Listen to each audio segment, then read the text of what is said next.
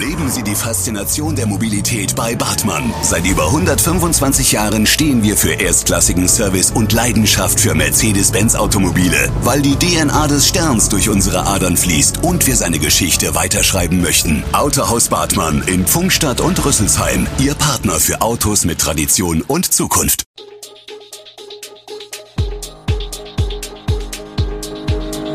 Gude, unser morgendliches News Update. Das Wichtigste aus Südhessen für Sie im Überblick. Guten Morgen aus Darmstadt an diesem 25. Februar.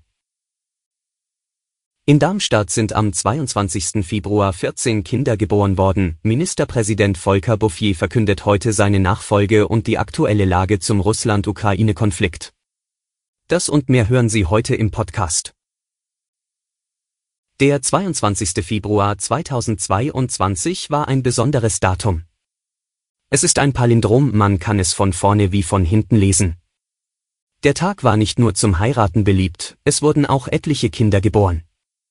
In Darmstadt waren es insgesamt 14, 12 am Klinikum und zwei im Alice Hospital, davon je sieben Mädchen und sieben Jungen.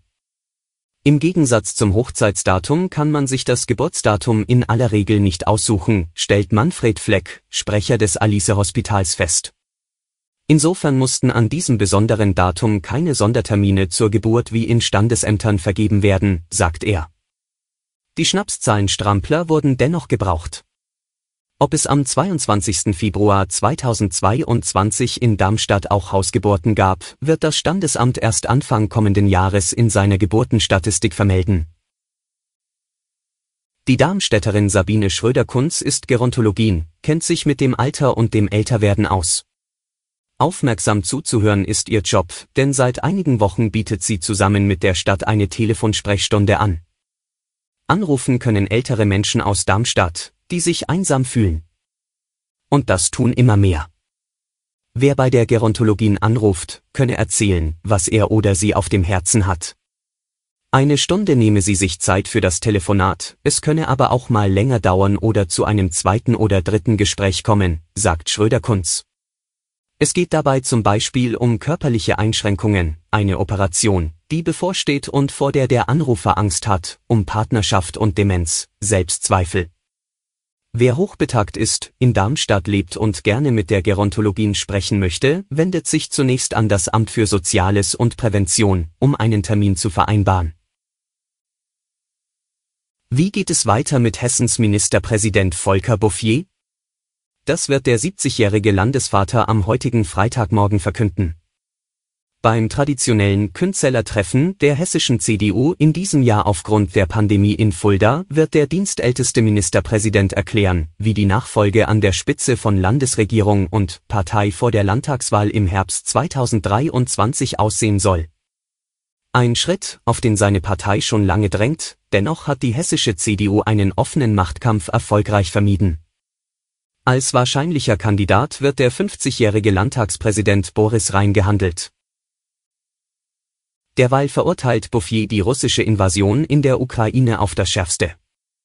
Es ist ein Tag der Schande, ein Tag, der die Weltgeschichte verändern wird, sagte er am Donnerstag im Landtag in Wiesbaden. Wir konnten uns das nicht vorstellen und vor allen Dingen wollten wir es uns auch nie vorstellen, dass mitten in Europa im Jahre 2022 Krieg herrscht. Zuallererst gelten seine Gedanken den Menschen in der Ukraine, sagte Bouffier.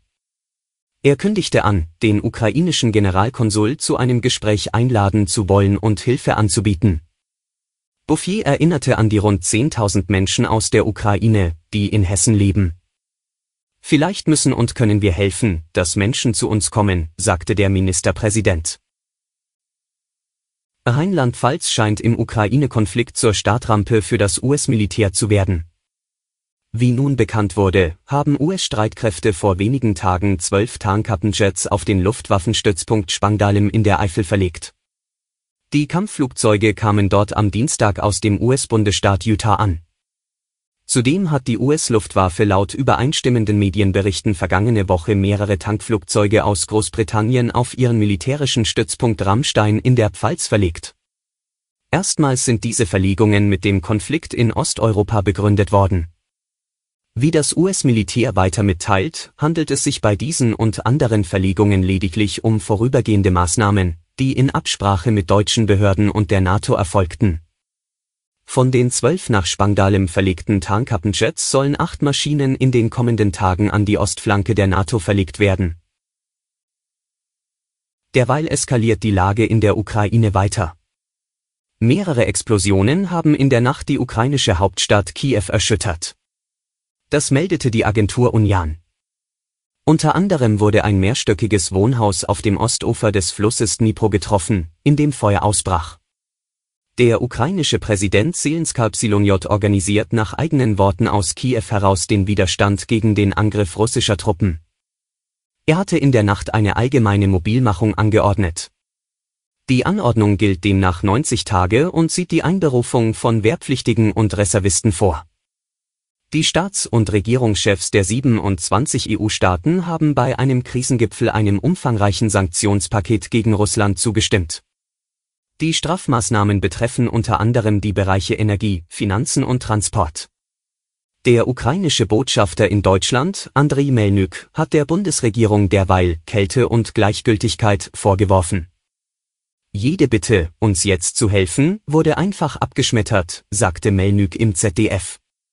Gleichzeitig läuft in der Politik die Debatte über mangelnde Ausrüstung der Bundeswehr. Alle Infos zu diesen Themen und noch viel mehr finden Sie stets aktuell auf echo-online.de. Gute Südhessen ist eine Produktion der VAM von Allgemeiner Zeitung, Wiesbadener Kurier, Echo Online und Mittelhessen.de. Redaktion und Produktion die NewsmanagerInnen der VAM. Ihr erreicht uns per Mail an audio.vam.de.